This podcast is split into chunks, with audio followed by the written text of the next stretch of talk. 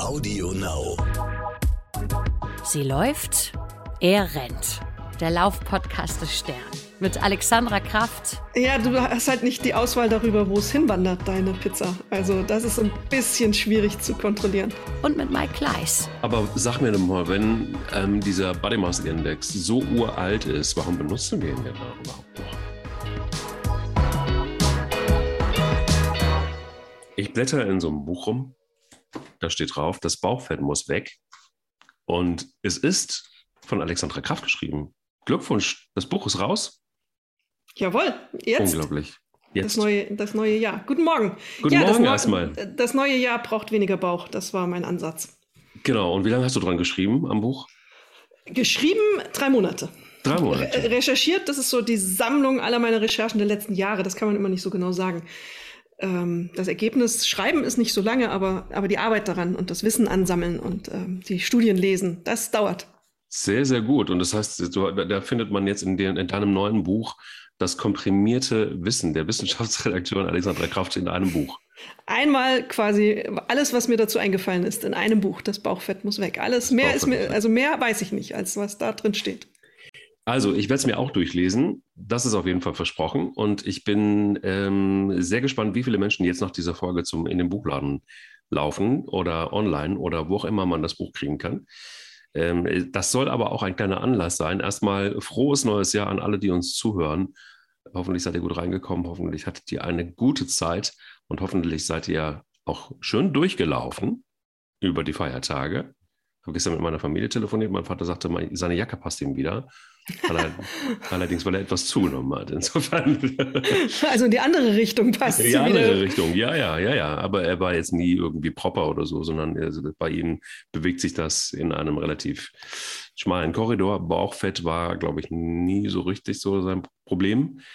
Ähm, meins in früheren Zeiten schon. Und ähm, ja, weil es so ein schönes Thema ist und weil du so ein schönes Buch beschrieben hast. Und wir haben schon mal eine Folge zum Thema Bauchfett auch gemacht. Da haben wir das schon mal angerissen, das ganze Thema. Aber weil es äh, nicht nur ein neues Buch von dir gibt, sondern weil es auch ein Thema ist, das irgendwie immer aktuell ist und vor allen Dingen jetzt, wenn es um die Vorsätze geht für 22 und um Abnehmen geht, ist es wieder ein Thema, und wir wollen mal so ein bisschen in die Tiefe gehen, weil man kann natürlich nicht sagen, dass du so lange recherchiert hast und äh, nur eine Folge mit dem Bauchfett machen, sondern da muss man schon mal ein bisschen mehr vielleicht zu erzählen. Und das ist ja auch ein Thema, das, wenn man sich unsere Folgen anguckt, so eins der, eine der erfolgreichsten Folgen überhaupt gewesen ist. Das heißt, Menschen scheinen sich gerade im Frühjahr dann doch mit dem Thema Bauchfett, Ernährung, Sport, Abnehmen, Vorsätze, vielleicht auch mit dem Thema Laufen zu beschäftigen. Ja, äh, das Bauchfett gewinnt an Bedeutung. Also ähm, hört sich jetzt schlimm an, irgendwie so ganz statisch, aber die Leute, ähm, natürlich im Januar starten sie alle mit guten Vorsätzen. Und was ist da naheliegender als ein bisschen abnehmen? Früher hat man generell von Abnehmen geredet. Heute schaut man so ein bisschen anders auch auf den, auf den menschlichen Körper, wie der so gebaut ist und wie der sich zusammensetzt.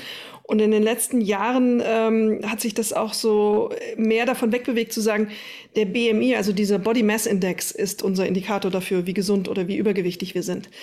Ähm, dazu muss man wissen, der wurde in den 50er und 70er Jahren irgendwie in den USA entwickelt von einem Mathematiker, um zu berechnen für eine Lebensversicherung, wie riskant ähm, jemand, äh, wie jemand gefährdet ist gesundheitlich. Und der hat auch nur Men Männer genommen als Maßstab. Daraus entstand dieser BMI, auf den wir alle immer geschaut haben und gesagt haben, mein BMI ist doch noch in Ordnung. Das weiß man heute, ist ziemlicher Quatsch. Ähm, wenn man zum Beispiel jemanden wie, ähm, wie Wladimir Klitschko in seinem letzten Kampf hatte ähm, laut BMI Übergewicht. Und ähm, natürlich Muskeln wiegen viel und deswegen ist das ähm, bei seiner Körpergröße natürlich äh, leicht so dazu gekommen, dass das in dieser Formel ein bisschen schräg wurde. Und ähm, heute schaut man eben auf dieses Bauchfett als Indikator für Probleme gesundheitlicher Art. Und ähm, es ist ja auch so, dass wir nicht nur im puren Gewicht zugenommen haben im Durchschnitt, sondern auch eben die Bäuche gewachsen sind. Und dieses Bauchfett ist einfach saugefährlich. Und das setzt sich, glaube ich, als Wissen deutlicher durch und die Leute, die sich jetzt ähm, mit Aktivität und Gesundheit und Bewegen befassen, befassen sich natürlich immer mehr auch mit der Frage Bauchfett, weil es einfach wichtig ist. Absolut, aber sag mir mal, wenn ähm, dieser Body Mass Index so uralt ist, warum benutzen wir ihn denn da überhaupt noch? Das ist eine gute Frage. Ähm, das hat sich so durchgesetzt. Ah. Das ist so das passiert, ist so, da kann man gar nicht, also der, das, mhm. das war eine Möglichkeit, das so ein bisschen zu, ähm, wie soll man sagen, zu katalogisieren und so leicht nachvollziehbar zu machen für die Leute, hatten zumindest das Gefühl. Und ähm, dann setzte der sich durch und wurde populär. Und ähm, eigentlich ist es Quatsch, also richtig, wirklich richtiger Quatsch, diesem BMI zu folgen. Ähm, der, der führt in die Irre, weil es geht um die Verteilung. Wo sitzt das Fett am Körper? Ein Beispiel, es gibt dieses sogenannte subkutane Fett, dieses Unterhautfett.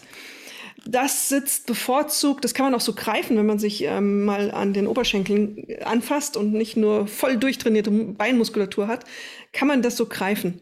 Und das ist ein Fett, ähm, das wirkt sich auf die Gesundheit überhaupt nicht negativ aus. Das misst du natürlich auf der Waage auch mit. Ähm, das hält dich im Grunde ähm, warm, isoliert so ein bisschen und ähm, ist ein Speicher. Wurde von der Natur so angelegt, vor allem bei uns Frauen, eben am Hüfte und Po, mhm. ähm, für Schwangerschaften etc., um das abzusichern, um diesen Speicher zu haben. Ist unglaublich hartnäckig, kann man ganz schlecht abbauen. Ich habe mit einem Arzt gesprochen, der sagte so schön, du kannst vor Jahren eine Pizza gegessen haben, die lagert sich dann an Hüfte und Po an. Und ähm, weiß ich nicht, fünf, sechs Jahre später kannst du von der Energie aus dieser Pizza noch leben, wenn das ähm, Unterhautfett angegriffen wird. Krass, okay. Ähm, ist das wirklich so oder ist das jetzt so, so ein bisschen? Nein, nein, ist wirklich so. Ist wirklich so. Dieses Fett ist, ähm, lebt da so vor sich hin. Das tut dir aber auch nichts. Also der dicke Po von Kim Kardashian und Co. ist zwar äh, lästig, wenn man eine Hose kaufen will, aber ist gesundheitlich völlig egal. Im Gegenteil, es isoliert sogar. Und es gibt auch so ähm, die These, dass wenn es eine Hungersnot gibt, jemand, der so gute Po-Polster hat, länger überleben wird als jemand, der ähm, durchtrainierte und ganz schlanke Beinchen hat. Das ist doch schön. Lassen wir das Laufen einfach bleiben, lassen wir den Sport einfach bleiben und ähm, fühlen uns wie Kim Kardashian. Ja, du hast halt nicht die Auswahl darüber, wo es hinwandert, deine Pizza. Also das Fair. ist ein bisschen Fair. schwierig zu kontrollieren.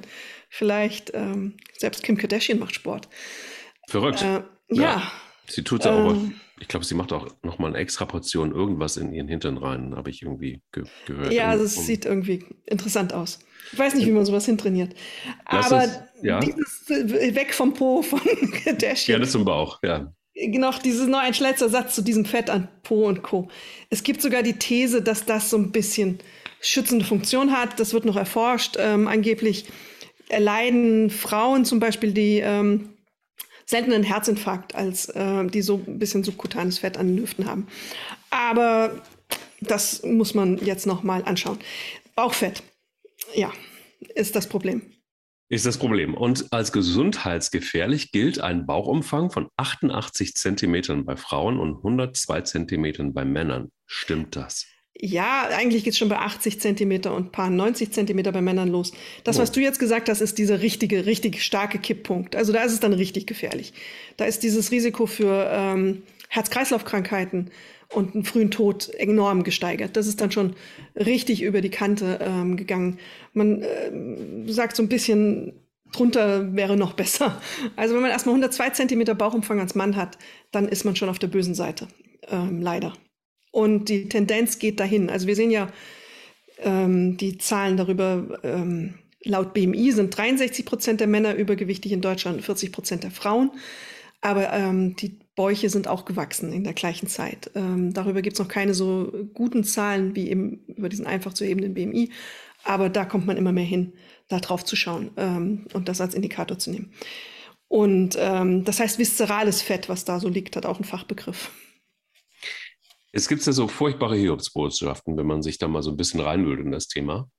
Also Bauchmuskeln. Also äh, äh, erstmal ist es so, dass überall beschrieben steht, wo ich recherchiert habe, dass sich dieses Fett, ähm, das ungesunde äh, Fett ähm, unter den Bauchmuskeln einlagert und dann um die inneren Organe greift in den Stoffwechsel ein, treibt den Blutspeicher, äh, Splul, ich, ich komme schon ins Stottern, weil das so furchtbar ist Pure Panik bei dir, oder wie? Voll, voll.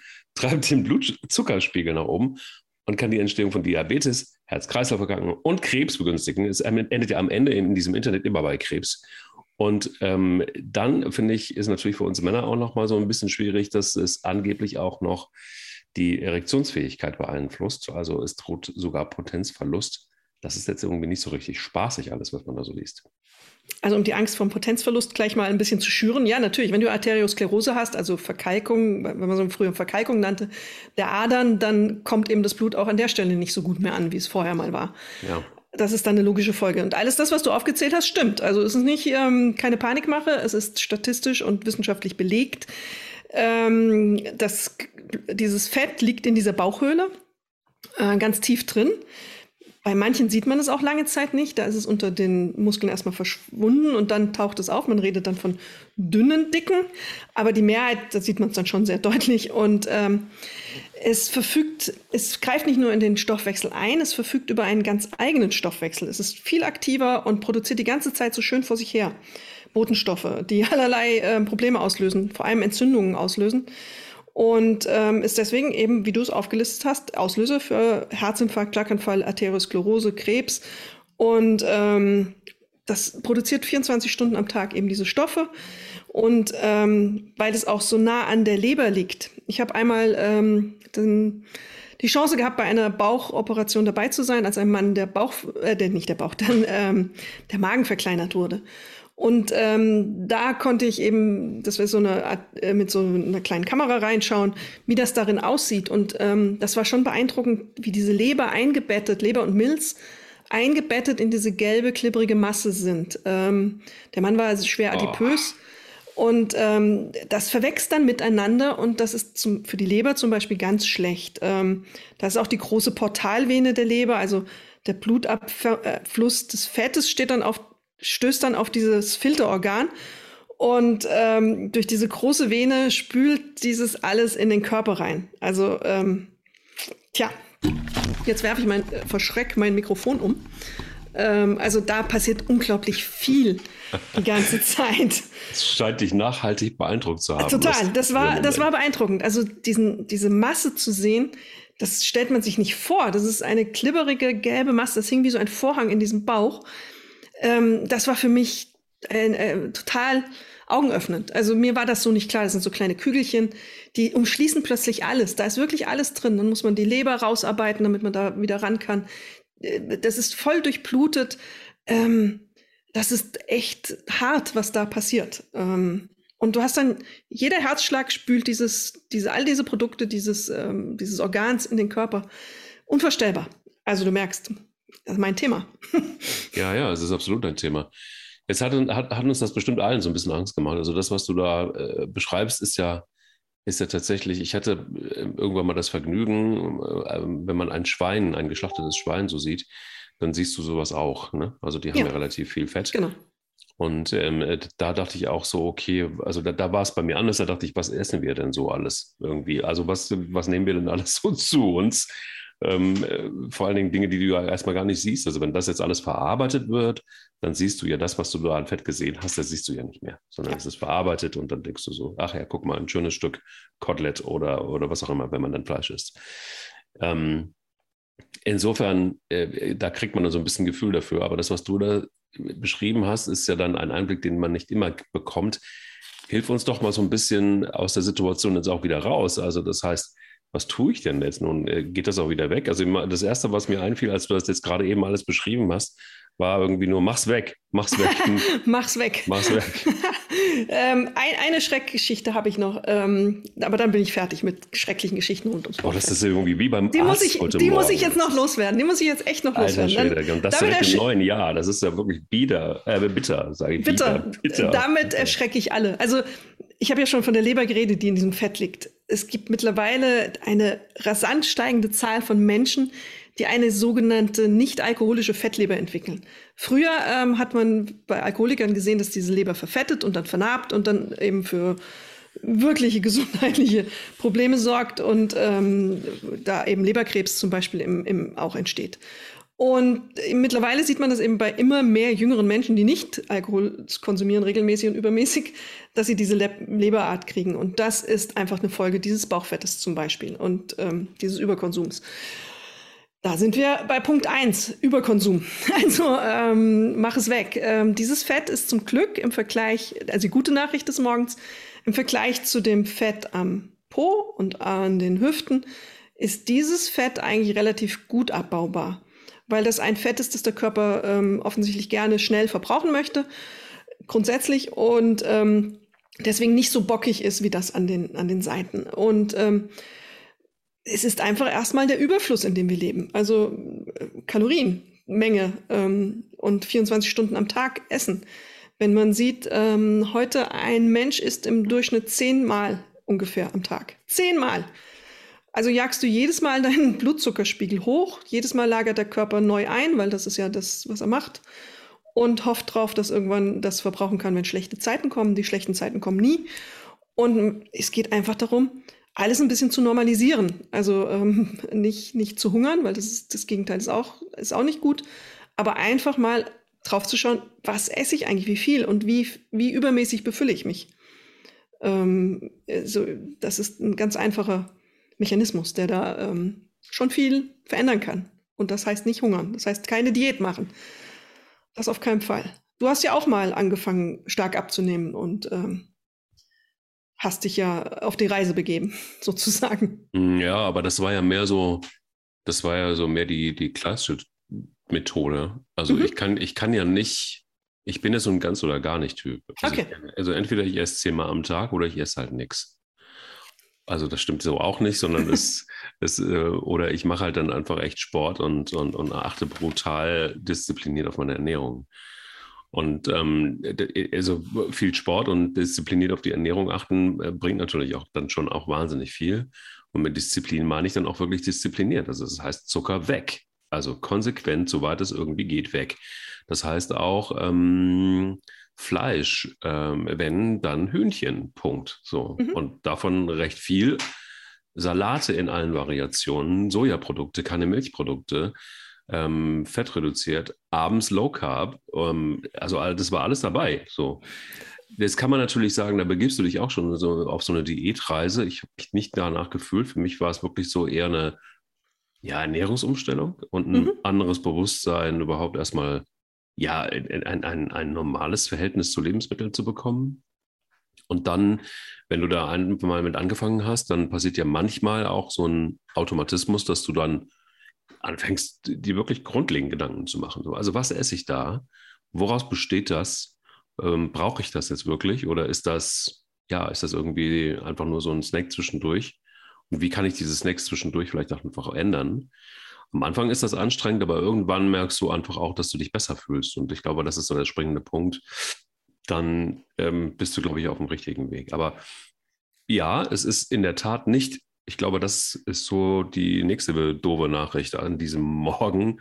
Ähm, diese Veränderung, also dieses System, so nenne ich das, oder das, was du, diese Struktur, die, du dir selber verpasst hast oder die du auch deinem Körper verpasst hast, in der er lebt. Ähm, ich spalte ja immer so ein bisschen ab, auch zwischen Körper und, und, und Geist. Und ähm, ich, ich, gehe auch immer davon aus, dass wir unserem Körper eine Struktur verpassen. Und diese aus in dieser Struktur lebt er, lebt er gut, hat er sich dran gewöhnt. Und da auszubrechen bedeutet eine brutale Anstrengung. Also das ist nicht irgendwie was, was du einfach mal so eben nebenbei machst. Das fällt nicht, es ist nicht einfach. Es ist ähnlich wie mit, mit dem Rauchen aufzuhören. Ähm, und auch die Gefahr, dass du immer wieder äh, in, in, in ein Schema verfällst, das abgespeichert ist im Kopf, was manchmal auch mit unserer Erziehung zu tun hat. Ja, weil also das, was unsere Mütter, unsere Großmütter, keine Ahnung, uns äh, zu essen geben, das ist natürlich schon einfach auch in unserer, fast in unserer DNA verhaftet. Also wir sind da schon sehr konditioniert. Das alles hinter uns zu lassen, jeder merkt das ja vielleicht auch manchmal so. Die Mutter kocht irgendwie ähm, ähm, oder der Vater kocht am äh, Weihnachten wieder irgendwie so die gewohnten Sachen und man legt sich da förmlich rein, weil man denkt, geil. Und plötzlich fährt man auf Dinge ab, auf die, die man selber nie kommen würde, wie Mehlschwitze oder wie, keine Ahnung, Maggi-Nudeln oder irgendwie so ein Quatsch. Ähm, aber dann, ähm, also man merkt halt, wie schnell man auch wieder dann in dieser, in dieser Mühle drin ist. Und da auszubrechen und es anders zu machen, und das, äh, das sind wir noch nicht mal beim Laufen, sondern da sind wir erstmal nur bei der Ernährung, das ist schon ein Schritt. Äh, absolut richtig. Du hast jetzt ganz viele wichtige Sachen gesagt. Du hast ähm, ganz zu Beginn davon geredet, bei Fleisch dass du dann auf ähm, Hühnchen umgestiegen bist. Mhm. Ähm, und was ich da interessant finde, und du hast auch gesagt, du hast es nicht als Verzicht empfunden. Das ist das Wichtige. Also dieses ähm, Zucker rausnehmen. Man kann sich satt essen. Man kann sich mit einer gesunden Ernährung, die Gewicht reduziert, satt essen, wenn man an Stellschrauben dreht. Also wir sagen bei einer gesunden Ernährung erstmal die Basis Obst und Gemüse. Klar, ähm, damit kannst du dich satt essen. Obst und Gemüse braucht der Körper länger, um es zu verdauen, weil es, wenn es zum Beispiel rohe Karotten sind, braucht der, der Magen und Darm einfach länger, um es zu verarbeiten. Also ist er länger satt. Ähm, das sind so Kleinigkeiten. Und dann hast du eben einen Verzicht auch auf dieses hochverdichtete Ernährungszeug, was es gibt, dieses industriell bearbeitete, wo viel Fette, viel Salze und allerlei Zucker drin sind, damit es einigermaßen erträglich schmeckt. Darauf sind wir total ähm, konditioniert, das Zeug zu essen, diese Fertigpizza und alles, was es da so gibt. Ähm, das funktioniert, triggert uns super, unser Gehirn steht da drauf, wird belohnt mit so einem kleinen High und dann ähm, wird das eben so ein, so ein Mechanismus. Und du hast es Struktur genannt und das ist interessant, weil ich gerade jetzt am Wochenende mit, damit beschäftigt war, eine Titelgeschichte für den Stern zu schreiben über, wie nehme ich richtig ab und ähm, wie funktioniert das. Und darum, darin geht es in großen Teilen um Gewohnheiten und nichts anderes, als was du ja. jetzt erzählt hast, sind Gewohnheiten. Also eine schlechte Gewohnheit ist zu rauchen zur Zigarette zu greifen. Eine schlechte Gewohnheit ist zu naschen. Ähm, und wenn du, das Problem ist, beim Abnehmen, wenn du dir sagst, jetzt nehme ich ab, weil das ist gesund für mich, führst du jedes Mal, wenn du vor dieser Schale Schokolade stehst, den Kampf mit dir, ist es vernünftig, diese Schokolade zu essen? Fragst dich jedes Mal und musst dich jedes Mal neu kontrollieren, es nicht zu tun. Ähm, und das ist ermüdend. Dein Gehirn macht dann irgendwann schlapp und hat dann keinen Bock mehr drauf. Deswegen klappt das mit diesen Vorsätzen nach ein paar Wochen nicht mehr. Das ist ein Ermüdungskampf, den du da führst. Deswegen ist der Ansatz, du musst neue Gewohnheiten schaffen. Ähm, zum Beispiel die Schokolade hat mir eine der führenden Hirnforscherinnen von sich erzählt. Ähm, die packt ihre Kekse, die steht total auf Kekse. Wendy Wood, eine Amerikanerin, die erforscht all dieses, die äh, packt, kauft Kekse, fühlt sich dann glücklich, habe Kekse gekauft, packt sie aber ins Tiefkühlfach. Also kann der Mechanismus, ja, das führt dazu, dass der Mechanismus, ich greife nach dem Keks, wenn ich Lust habe, nicht funktioniert, weil du musst ihn ja erst auftauen. Der tiefgefrorene Keks geht nicht, ist nicht essbar. Und so hat, gewöhnt sie sich das ab, nach dem Keks zu greifen. Hat jetzt eine Obstschale da stehen und, oder Nüsse. Jetzt greift sie danach, wenn sie dieses Verlangen hat und konditioniert sich so um, also schafft eine neue Struktur. Und das ist ganz wichtig bei einer Ernährungsumstellung, eine neue Struktur zu, kaufen, äh, zu schaffen. Ist der alten Gewohnheit so schwer wie möglich zu machen weil wir eben aus dem Automatismus immer wieder durch unsere Umgebung und ähm, wir arbeiten zum Beispiel und dabei haben wir immer genascht. Ähm, und, und, das wird ja wieder ausgelöst, wenn wir am Schreibtisch sitzen, wir arbeiten, okay, jetzt will ich naschen. Ich habe früher dazu geneigt, ähm, wenn ich geschrieben habe, habe ich mir eine Tüte Gummibärchen daneben gelegt. Idiotisch. Dann isst du diese Tüte und ähm, war so automatisch schon drin. Konnte dann irgendwann, dachte ich, jetzt kann ich nicht mehr schreiben, wenn ich keine Tüte Gummibärchen habe. Das war der Moment, wo man das mal umstellen musste. Und äh, diesen Mechanismus musst du durchbrechen. Und es muss zur Gewohnheit werden. Das dauert. Zwei Monate, sagt man. Ähm, und was du sagtest mit dem Zucker zum Beispiel, man muss sich ein konkretes Ziel suchen. Also zuerst mal Zucker reduzieren, weil das schon mal eine hohe Kalorienintake rausnimmt, ähm, wenn du das machst. Und es ist nicht wie eine klassische Diät, dass du Kalorien reduzierst, indem du deinem Körper eben kein Essen gibst und hungerst, sondern du gibst ihm andere Sachen. Du isst dich satt eben mit anderen Dingen. Ja, absolut. Also bei mir, ich weiß, Christian Lindner hat das auch mal gemacht, unser neuer Finanzminister. Ähm, der hat tatsächlich mit Knäckebrot und, was war das? Knäckebrot, er hat, glaube ich, nur noch Knäckebrot gegessen und ist gelaufen.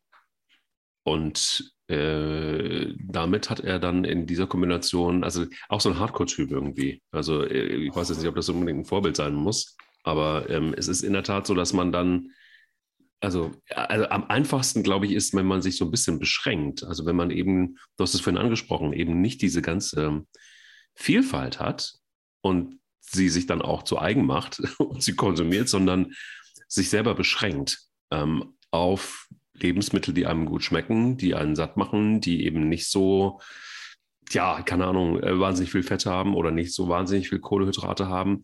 Also ich glaube, ein Arzt hat mir mal gesagt, es ist immer einfach auch das Maß. Und ich glaube, diese Maßlosigkeit, die wir, jetzt wird es so ein bisschen philosophisch, die wir ja in, in, in großen Teilen unserer Gesellschaft beobachten können, ähm, das ist etwas, was, was, was beim Essen halt einfach tatsächlich das pure Gift ist. Und ähm, ich glaube einfach, dass wenn, wenn man einfach mal so ein paar Dinge, die einem wirklich gut schmecken, wo man weiß, damit komme ich wirklich gut durch, das einfach mal über einen, über einen längeren Zeitraum probiert, sich darauf zu beschränken, ohne jetzt tatsächlich, wie du sagst, zu hungern oder wirklich zu verzichten, weil man verzichtet ja nicht, wenn man sich etwas rauspickt, was man gerne mag. Ähm, nur hat man eben diese ganze Bandbreite nicht. Also wenn du guck dir heute mal einen Supermarkt an, das ist ja Wahnsinn. Also mir fällt das immer wieder dann auf, wenn ich, wie zum Beispiel gestern war ich bei Menschen, die wirklich nicht viel Geld haben, die einfach gucken müssen, wie sie den nächsten Tag überstehen müssen. Die ähm, auch, äh, wenn sie dabei sind, jetzt ihr Haus zu renovieren, ein Zimmer nach dem anderen sich vornehmen, je nachdem, wann wieder Geld da ist.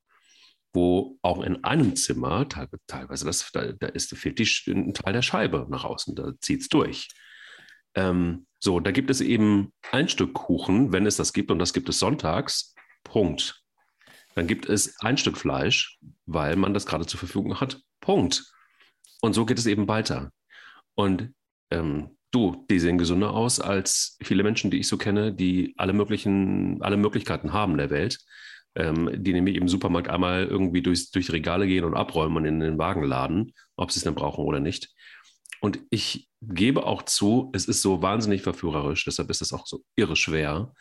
Denn ähm, ich habe mal jetzt vor kurzem also auch diese Zeit genutzt, mal wieder zwischen den Jahren und mal aufgeräumt. Und dann ist mir aufgefallen, dass wir hier Lebensmittel angehäuft haben, wie im Krieg. Ja, da bist du nicht alleine. Das, ähm also Konserven, zwölf Kilo Mehl. Ähm, ähm, also, also Dinge, wo, wo du sagst, okay, es ist gut, das zu haben, wenn mal, wenn mal Corona irgendwie, wenn der Inzidenzwert bei 3000 liegt äh, und du nicht mehr rausgehen kannst. Aber das ist schon irgendwie ein bisschen, wo ich mich dann auch gefragt habe, brauche ich Hilfe?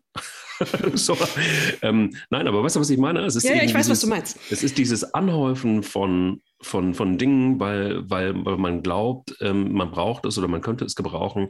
Aber das sind Lebensmittel unfassbar. Und ich glaube, diese, die, dieses Bewusstsein, jetzt sind wir sehr weit weg vom Bauchfett, aber es gehört irgendwo auch mit dazu, weil im Zweifel würde man ja auch diese ganze Speisekammer dann irgendwann mal aufessen. Sicher nicht auf einmal. Ähm, und da sind auch meistens nur gesunde Dinge drin. Also wenn es um Mehl geht, das ist dann Vollkorn, Dinkelmehl zum Beispiel. Aber wenn du davon halt einfach auch zu viel hast, dann hast du halt auch zu viel. Punkt. Und ich glaube, diese Maßlosigkeit ist etwas, was wir unbedingt in den Griff kriegen müssen die Maßlosigkeit ist brutal. Du bist damit nicht alleine. Ich glaube, die Mehrheit unserer Zuhörerinnen und Zuhörer kennt das Problem. Und ähm, was ja schon mal gut ist, wenn du Dinkelmehl hast. Also ganz viele haben eben dieses schlechte Mehl, dieses ganz ausgearbeitete, völlig gehaltlose Weißmehl, ähm, das im Körper quasi sofort deinen Blutzuckerspiegel hochtreibt. Also mhm.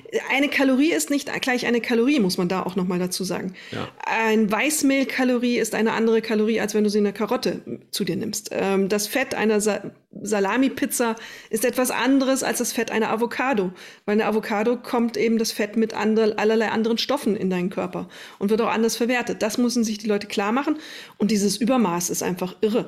Und bloß gepaart damit, dass wir Lebensmittel haben und das ist ein wichtiger Punkt, den du ja auch angesprochen hast, die uns dazu bringen, in, äh, in Unmengen Kalorien zu konsumieren. Also schau doch mal, wenn du auf diese Fertigessensverpackungen schaust, da steht ja immer nur 100 Gramm, hat so und so viel Kalorien drin. Aber du isst ja davon nicht nur 100 Gramm, also diese 100 Gramm mögen auch einigermaßen okay sein, sondern du isst eben die ganze Packung, das sind 400, 500 Gramm. Und das sind Lebensmittel, die uns austricksen. Also die Industrie führt uns da auch an der Nase herum und wir nutzt all diese Mechanismen, die wir in uns haben aus. Der menschliche äh, Mensch ist darauf aus, sich für schlechte Vor Zeiten vorzubereiten. Deswegen ist deine Lagerhaltung gar nicht so überraschend äh, von Lebensmitteln, sondern das ist ja auch die Vorbereitung auf Zeiten, die da mal schlechter sein könnten. Gerade jetzt in so einer Zeit einer gefühlten Bedrohung mit Covid kann das auch mal ein bisschen mehr werden, dass man das äh, so einlagert. Und ähm, die Industrie nutzt das komplett aus und auch durch die, die Bestandteile, die sie in dieses Essen mischen. Alleine schon, ähm, es gibt ja Bäckereien, die die, ähm, das sind eigentlich keine Bäckereien, sondern Aufwärmstationen, die sprühen den Duft von Brötchen, frischen Brötchen in die Luft. Es gibt ähm, Kaffeeröster große, die, die, die riechen immer gleich. Da hast du immer diesen gleichen Kaffeegeruch in der Luft. Und das stimuliert. Das löst in deinem Gehirn Erinnerungen aus, äh, weil, weil du gerade vorhin schon sagtest, die sehr früh angelegt wurden. Ähm, teilweise schon im Mutterleib, eben durch die Präferenzen der Mutter, was sie isst, über die Nabelschnur, die sich dann immer weiter festgesetzt haben. Und äh, da, da, da haben wir manchmal fast keine Chance mehr. Es hat jemand mal jetzt den Fachbegriff dafür geschaffen, hyperstimulierende Lebensmittel. Das sind Lebensmittel, die uns dazu bringen, viel mehr zu konsumieren, als wir eigentlich brauchen und wollen. Und das ist ein echter Kampf, den wir da führen. Und meine Lösung im Augenblick ist zu sagen, zurück zu den Basics, so wenig bearbeitet wie möglich, ähm, die Lebensmittel, so naturnah wie möglich ähm, und äh, damit auch nicht unbedingt die teuersten Lebensmittel, weil du gerade das sagtest, wenn man äh, wenig Geld zur Verfügung hat, muss man ja auch einkaufen gehen. Äh, ein äh, Kilo Karotten ist nicht so teuer und daraus kann man auch was Leckeres kochen mit äh, ein bisschen Hingabe und Ideen. Da braucht man nicht viel Geld für. Das Stück Fleisch einmal pro Woche reicht. Man muss nicht ganz darauf verzichten, aber es würde auch reichen, einmal pro Woche dazu zu greifen. Und ich möchte niemandem es verwehren, dass es ein Steak essen darf. Das ist Quatsch ähm, und das würde auch wieder einen Zorn vieler auf mich ziehen.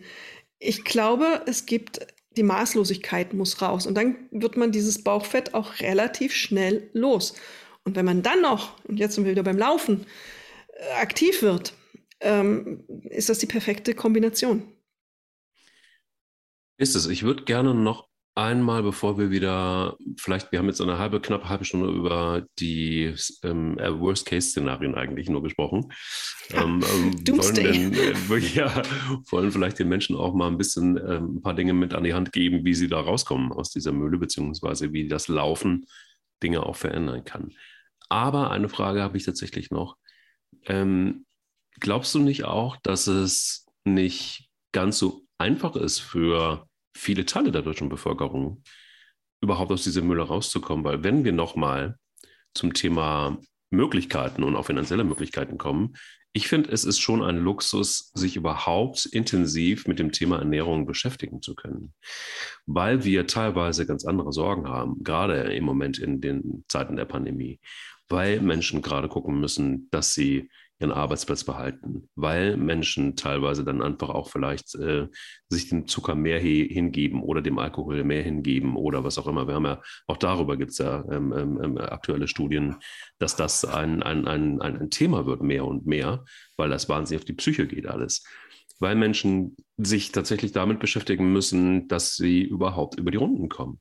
Das heißt, also ich finde es schon ein Luxus überhaupt auch eine ganze Folge über Ernährung und Bauchfett machen zu können, ähm, weil ich genau weiß, es gibt einfach auch ganz viele Menschen in unserer Bevölkerung, die da weit entfernt sind, sich darüber überhaupt Gedanken, die die Zeit haben, sich darum und die Muße, sich darüber Gedanken machen zu können. Und dann noch eins. Ähm, ich habe jetzt das erste Mal, also das ist auch ein bisschen ein Skandal, ich wollte das immer machen, aber jetzt habe ich es endlich mal getan, mal selber ein Brot gebacken. Ähm, und wenn du dann einfach mal, ich komme deshalb drauf, weil du gerade eben gesagt hast, naja, es sind so Warmhaltestationen eigentlich, sind gar keine Bäckereien. Das ist ja meistens so eine Backmischung mittlerweile nur noch, ähm, bestehend auch aus vielen Geschmacksverstärkern, damit auch ein Roggenbrot nach Roggen schmeckt und so weiter. Da werden dann vielleicht nochmal, damit es gesund aussieht, ein paar Körner reingeschmissen, die aber auch nichts mehr können. Und ähm, wenn du das dann mal selber machst, dann stellst du fest, so ein Brot kann auch sehr schnell ganz schön langweilig schmecken, wenn du es selber backst weil nämlich diese ganzen Geschmacksverstärker nicht stattfinden. Weil ähm, in dem Fall habe ich es mir natürlich richtig gegeben, nämlich mit äh, Dinkel Vollkornmehl gebacken. Und äh, ja, dann isst du so zwei kleine, also ich, das waren Ciabattas, weil wir gestern hatten. Sondern isst du so zwei, drei Scheiben äh, von diesem Ciabatta und bist pappsatt und äh, stellst fest, oh, guck mal, der Geschmack ist ganz anders, die Konsistenz ist anders ähm, und so weiter. Also im ersten Schritt schmeckt es gar nicht so richtig geil, ähm, es schmeckt eigentlich zu gesund. Ungefähr so, wenn ich erinnere mich, wenn ich ins Reformhaus gehe und da ein Brot kaufe. Also ich glaube, es ist, es ist schon auch viel, viel tiefer, dieses Bauchfett sitzt viel tiefer und unser, unser Sein und Tun, als man das manchmal glaubt. Ja, man muss sich damit beschäftigen, das ist richtig. Äh, Stress ist ein unglaublicher Trigger für ähm, viel Überessen. Das weiß man aus der Forschung, so bei Frauen ganz besonders, aber Männer auch dass man beim Stress, um ähm, sich selbst zu beruhigen sozusagen, isst. Und dann auch fette Sachen, ähm, zuckrige Sachen, alles das, was so das Belohnungszentrum gerne mag. Ähm, dieses Phänomen gibt es. Und ähm, natürlich, du hast recht, es ist ein Luxus, sich mit Ernährung auseinanderzusetzen. Absolut richtig. Aber man muss auch sagen, um durch diese Situation körperlich gesund durchzukommen, was ja auch die Basis von Leistungsfähigkeit ist, ist es eigentlich unerlässlich, sich damit auseinanderzusetzen. Ähm, und es ist fies, dass die Industrie uns da eben auch Steine in den Weg legt, und zwar massiv. Das fängt schon in der Gestaltung der Supermärkte an. Wo sind welche Lebensmittel ange, ähm, angesetzt? Wo stehen sie im Regal? Wie sind die Laufwege? Und all dieses. Es ist auch unglaublich schwierig, ähm, diese Automatismen zu durchbrechen, die man sich über Jahrzehnte angeeignet hat. Man geht ähm, davon aus, dass man beim Einkaufen fast alles automatisch macht. Man muss mal darauf achten, man kauft eigentlich auch immer wieder dasselbe Zeug. Und dieses alles zu durchbrechen, das ist anstrengend, das weiß ich, das möchte ich auch gar nicht kleinreden. Aber ich glaube, es ist unglaublich wichtig, weil man, man sieht, was eben dieses Bauchfett anrichtet, ist es die Basis, um deine Gesundheit zu erhalten und deine Leistungsfähigkeit. Also da ähm, möchte ich jetzt auch gar nicht überheblich klingen und sagen, jeder muss das machen ich glaube einfach, dass es wichtig ist, um zu überleben und gesund zu überleben und gesund zu altern. Und ähm, was war der zweite Punkt war, ähm, wie es schmeckt. Genau, jetzt muss ich wie kurz schmeckt. überlegen, mhm. wie es schmeckt. Ja, das ist so, weil wir einfach alle darauf trainiert sind und unser Gehirn, unsere ähm, äh, die Synapsen, die da so arbeiten, dass dieses Zeug alles irgendwie ein unglaubliches Geschmackserlebnis ist. Das ist alles mit kleinen Chemiebaukasten, muss man drauf gucken.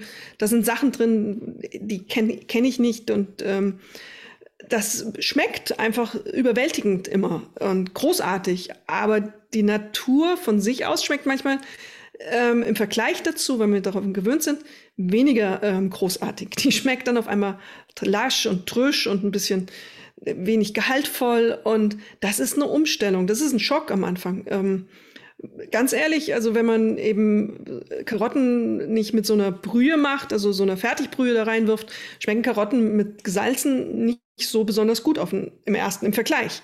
Aber das liegt nur daran, dass wir darauf trainiert sind, dass wir dieses hochgepimpte Zeug einfach in uns reinstopfen. Mm das uns eben auch immer wieder dazu bringt, noch mehr zu essen. Mhm. Ich habe mit ganz vielen Leuten lustigerweise darüber geredet ähm, äh, für eine Recherche, die, ähm, bevor sie eben ihre Ernährung umgestellt haben, mal eine Woche gefastet haben. Auch wieder eine Luxussache. Wer kann sich das leisten, im Alltag eine Woche zu fasten und nur von Gemüsebrühe zu leben, weil einfach die Leistungsfähigkeit nachlässt?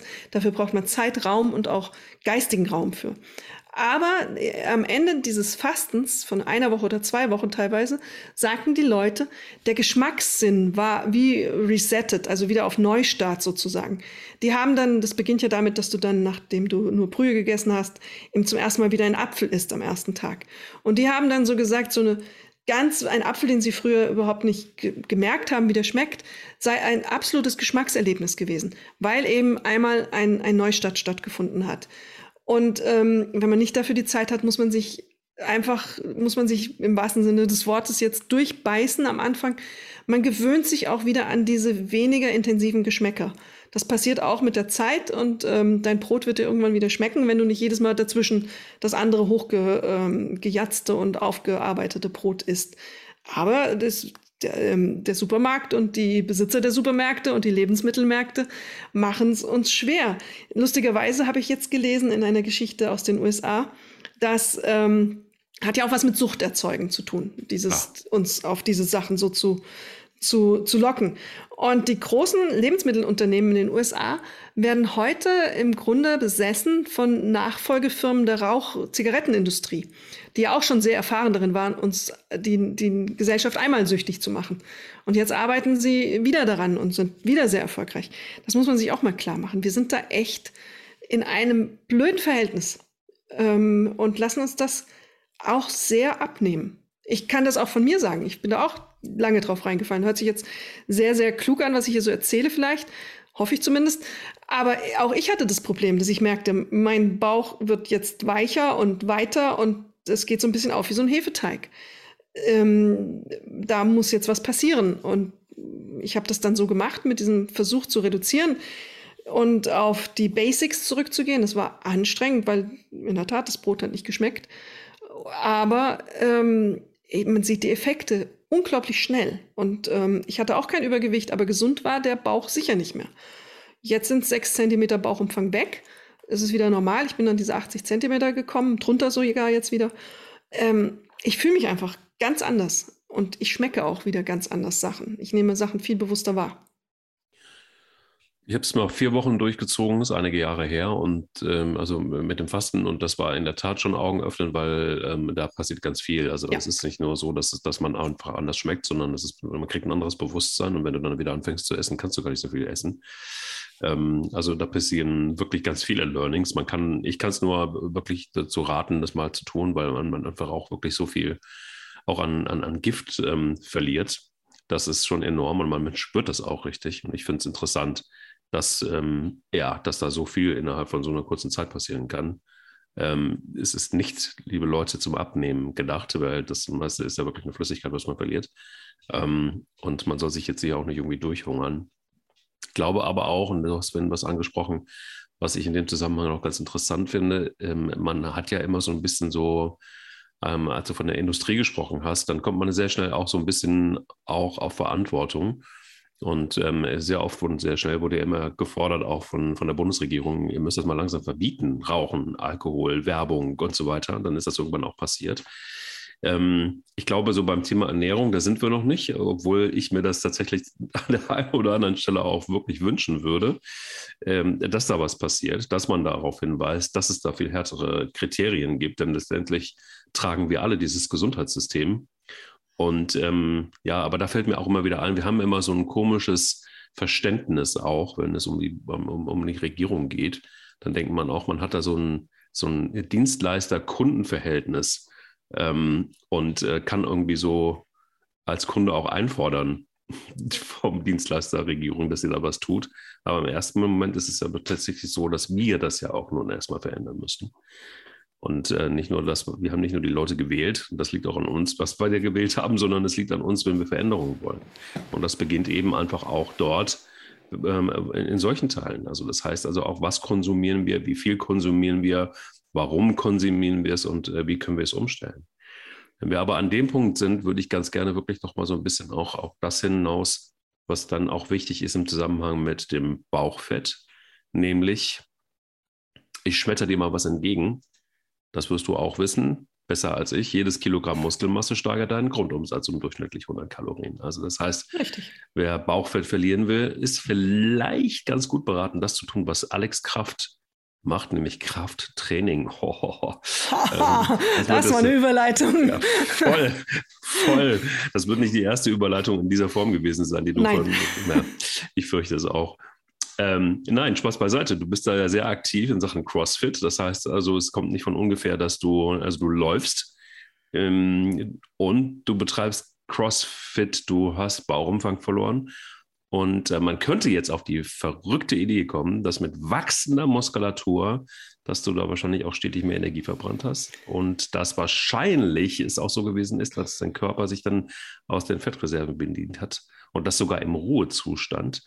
Und da geht es nicht nur um Bauchübungen, sondern es geht auch um die Muskelmasse insgesamt. Also nicht nur Sixpack ist ja nur eine vergleichsweise kleine Muskelgruppe. Ähm, das ist ja eher ein ganzheitliches System. Jetzt habe ich ähm, dich da, glaube ich, wahrscheinlich einmal kalt erwischt. Nö, Du nee? hast alles, alles gesagt, was ich jetzt auch gesagt hätte. Ach, also, das ist ja schon langsam kongenial. Also, ja, äh, du hast ein wichtiges Wort gesagt, einen Stichpunkt auch gesagt, Sixpack. Ähm, Sixpack ist Quatsch. Also, Sixpack braucht kein Mensch. Kann Ach. man, ähm, kann man jetzt hiermit von der Bucketlist sozusagen nehmen. Und ähm, das liegt daran, was du auch schon gesagt hast, ist eine relativ kleine Muskelgruppe, die man aktivieren muss. Das äh, bringt im Allgemeinen überhaupt nichts auf den Gesamt, um nicht viel. Also gar nichts stimmt nicht. Nicht viel ähm, auf den äh, Gesamtumsatz. Und ähm, ein Sixpack kriegst du auch nur, wenn du einen ungesunden, eigentlich einen relativ ungesunden Körperfettanteil hast. Also einen viel zu geringen. Das ähm, braucht kein Mensch. Das ist so ein Show-off, sieht irgendwie cool aus, aber gesundheitliche Effekte sind eher sogar fast ins Negative, weil das Körperfett so niedrig sein muss dafür. Also kein Sixpack.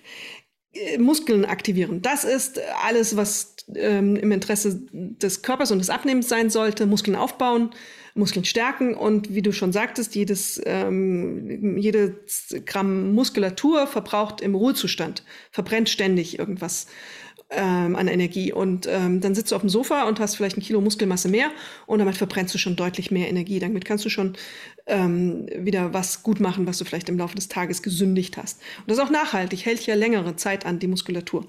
Und ähm, Laufen, natürlich klar, Beinmuskulatur wird dadurch gestärkt, der Grundumsatz wird ja auch ein bisschen gestärkt. Man ähm, sagt so 500 bis 800 Kilokalorien mit einer Stunde Laufen abbauen. Ähm, das kommt dann ja schon mal erstmal dazu und dann kommt noch Muskelmasse, die man in den Beinen aufbauen kann. Und wenn man es dann schafft, wie ich jetzt angefangen habe, ich Angeberin, ähm, nochmal was für die Muskulatur zu machen, für die Ganzkörpermuskulatur, ist das natürlich super. Also ähm, damit steigerst du einfach die Aktivität de des Energieverbrauchs in deinem Körper und das hilft dir beim Abnehmen. Da ähm, brauchst du dich dann gar nicht mehr so stark einzuschränken. Du merkst schon, oder gar nicht, ich will ja gar nicht eingeschränkt werden. Also da merkst du schon, wie es ähm, verbrennt und wie Fett verschwindet. Ganz, ganz stark. Aber es ist, ich will es nicht leugnen, es ist auch anstrengend. Also ich gehe zu diesem CrossFit und es ist so ein bisschen im Widerspruch zu dem, was ich ähm, manchmal selber ähm, beim Laufen sehe. ähm, ich bin umgeben von Menschen, die es echt übertreiben und ähm, wo ich dann auch manchmal sagen muss, okay, jetzt Alex, einen Zacken rausnehmen, du musst hier nicht mithalten, du musst dein Tempo und deine Sachen finden dafür. Aber dann funktioniert's. Ähm, es ist halt, man braucht die Gewichte, ein bisschen Anleitung und mir hilft das schon, überhaupt erstmal zu verstehen, wie es geht, wie gehen Bankdrücken, wie muss ich das Gewicht halten, ohne dass ich mir die Gelenke kaputt mache. Ähm, das finde ich schon gut und ich merke es auch, ähm, dass das relativ schnell dazu führt, dass Muskeln aufgebaut werden. In Kombination mit dem Laufen ist das eine äh, gute Sache. Mhm. Auch in, in, Blick aufs Älterwerden. Ich bin jetzt auch nicht mehr taufrisch, muss ja auch was tun. Naja, gut, okay. ähm, ja, aber naja, ich denke, also ist, da, da wäre schon auch ein bisschen die Frage, ähm, ändert sich das irgendwann? Also das heißt, müssen wir mit steigendem Alter auch mehr tun, um ja. Äh, dagegen zu arbeiten, gegen das Bauchfett? Ja. Sag ja, mal, warum ist das so? Wir. Also das hat damit zu tun, dass der Kaloriengrundumsatzverbrauch des Körpers sinkt, also der Stoffwechsel wird langsamer mit dem Alter. Ähm, da passiert äh, bei Frauen um die Wechseljahre rum ganz viel, dass, ich, dass du weniger essen darfst eigentlich und dann, ähm, weil der Stoffwechsel nicht mehr so viel verbrennt. Und ähm, das kannst du versuchen gegenzusteuern ähm, durch Training eben und Muskulatur. Bei Jungs passiert es auch im Laufe des Alterns. Und ähm, die Muskelmasse des Körpers reduziert sich grundsätzlich. Ähm, das ist ein Alterungsprozess. Mit jedem Jahr Alter ähm, geht das runter. Äh, in Anteilen, in, in, größeren und kleineren Schritten, natürlich dann auch nochmal individuell, je nach Person. Aber im Grunde muss man mehr tun, um dieselbe Muskulatur ähm, versuchen, zumindest aufrechtzuerhalten. Man wird es nicht ganz schaffen. Also im Alter wird es schwieriger und ähm, es gibt, ich habe mal mit einem ähm, Altersforscher, Fitnessforscher geredet, der sagte dann so irgendwann, ab 50 aufwärts muss es unsere Hauptaufgabe sein, die Muskulatur zu trainieren. Ähm, dann riet er dazu, im Grunde spätestens jeden zweiten Tag ins Fitnessstudio zu gehen oder eben Muskeltraining zu machen.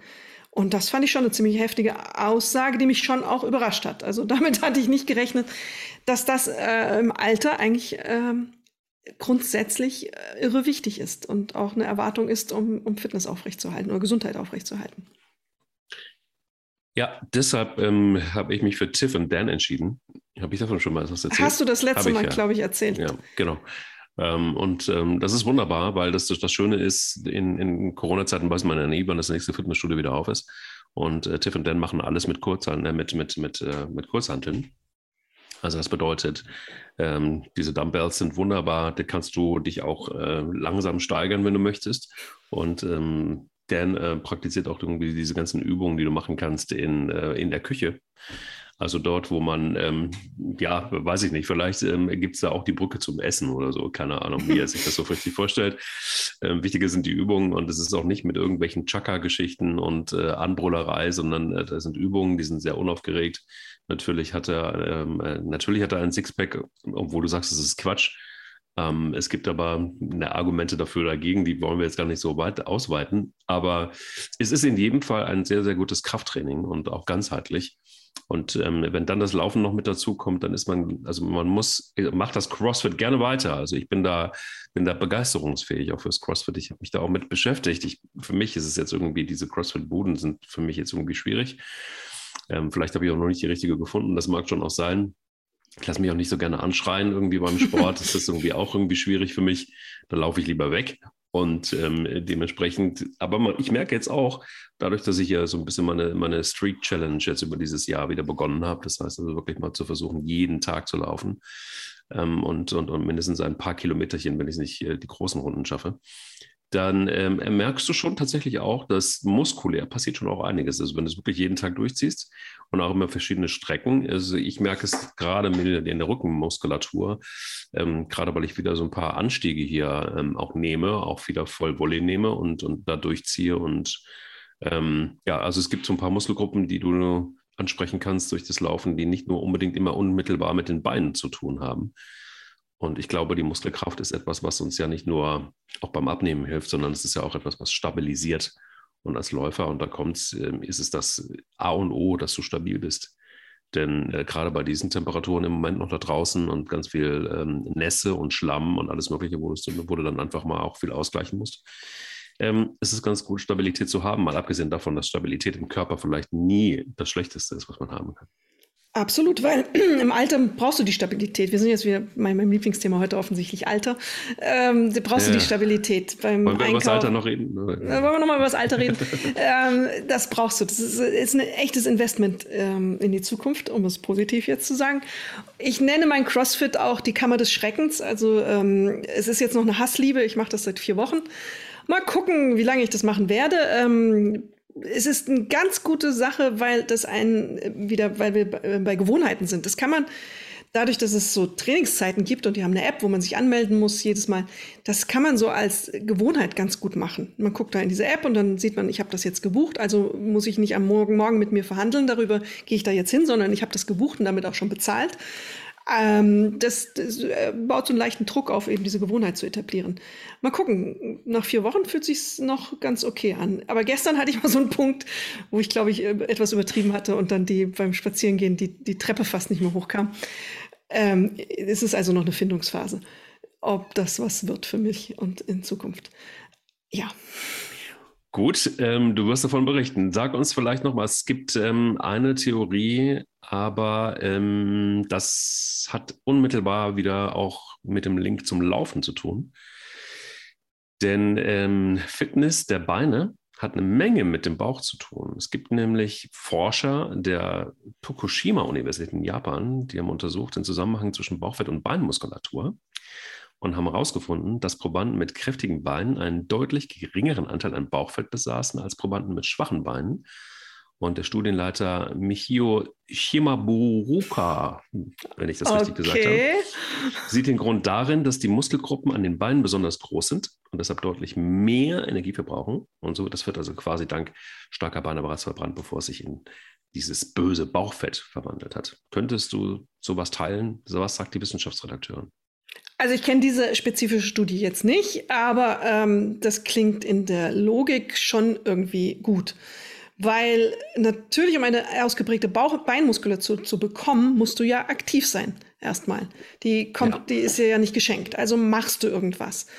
Also bewegst du dich offensichtlich. Ob das durchs Laufen gekommen ist oder ähm, durch Beinpressen, Training, übermäßiges, kann ich jetzt nicht sagen.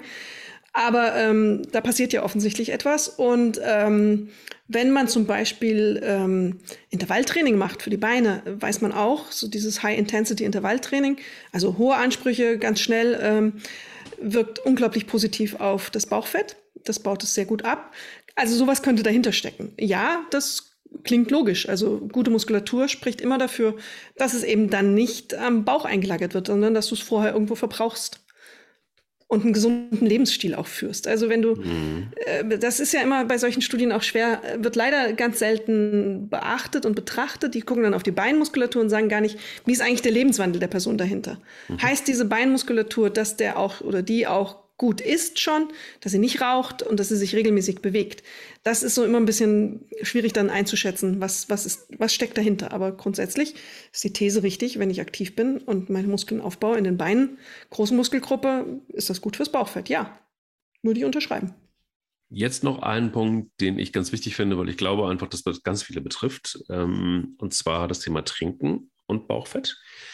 Ähm, wir haben oft über das Thema Trinken gesprochen. Und glaube auch, vielleicht kannst du gleich noch mal so ein bisschen erklären, warum ist es eigentlich so wichtig, wenn man Fett verlieren will und Gewicht verlieren will, viel zu trinken. Wie ist da genau der Zusammenhang? Ich würde gerne einfach aber auch, bevor du das grundsätzlich nochmal vielleicht ein bisschen ähm, ähm, ähm, aufzählst oder erklärst, vielleicht nochmal hinweisen auf diese ganzen Softdrinks und Leitprodukte. Also das heißt, ähm, wenn man schon, und das ist man ja dann oft, wenn man zuckersüchtig ist, auch süchtig nach Cola und Limonade, ähm, dann gibt es ja diese Dinge, die uns vorgaukeln, hey, ähm, Cola Zero zum Beispiel, ähm, keine Kalorien, Süßstoffe, bis der Arzt kommt, zuckerfrei, ähm, steht da drauf. Sind aber mindestens genauso schädlich wie die Kalorienbomben mit Zucker. Warum ist das so?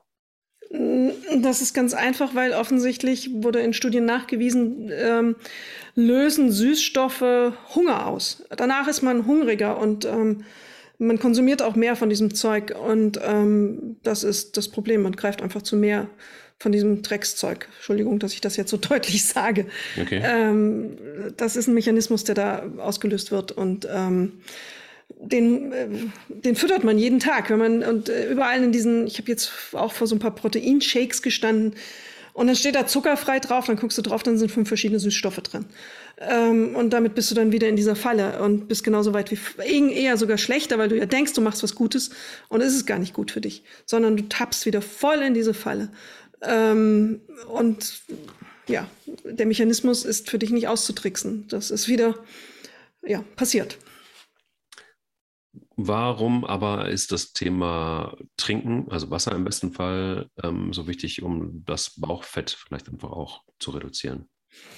Also ein Zusammenhang zwischen Trinken und Bauchfett fällt mir jetzt spontan nicht ein. Es ist grundsätzlich gut für den Körper. Äh, der, wenn der dehydriert ist, dann funktioniert er nicht so gut. Ähm, dann ist er nicht so leistungsfähig und eben auch, ähm, dann kann eben allerlei an Umsatz und Stoffwechsel nicht passieren.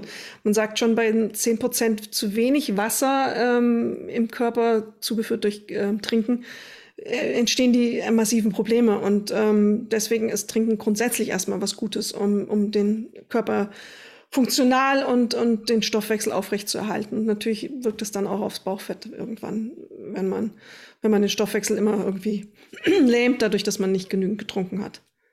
Okay. Ähm, eine Frage noch, und zwar kennst du ähm, eine Studie, die im American Journal of Epidemiology, dem, Epidemiology, dem Epidemiology, ja. Ähm, schwierig ich versuche es auch nicht. Ich versuche es nicht. Ich verschreibe mich schon immer dabei. Ja, das ist, ähm, da ist eine Studie veröffentlicht worden und das, es geht um das Thema Schlaf. Und da kam eine Studie zum erschreckenden Ergebnis, dass Frauen, die regelmäßig fünf Stunden oder noch weniger schlafen, deutlich häufiger unter Gewichtszunahme und Übergewicht leiden. Ja, ja das ist ähm, ein sehr gut belegter Mechanismus, weil dahinter wieder Stress steckt. Also wenn wir nicht regenerieren im Schlaf, dann sind wir gestresst.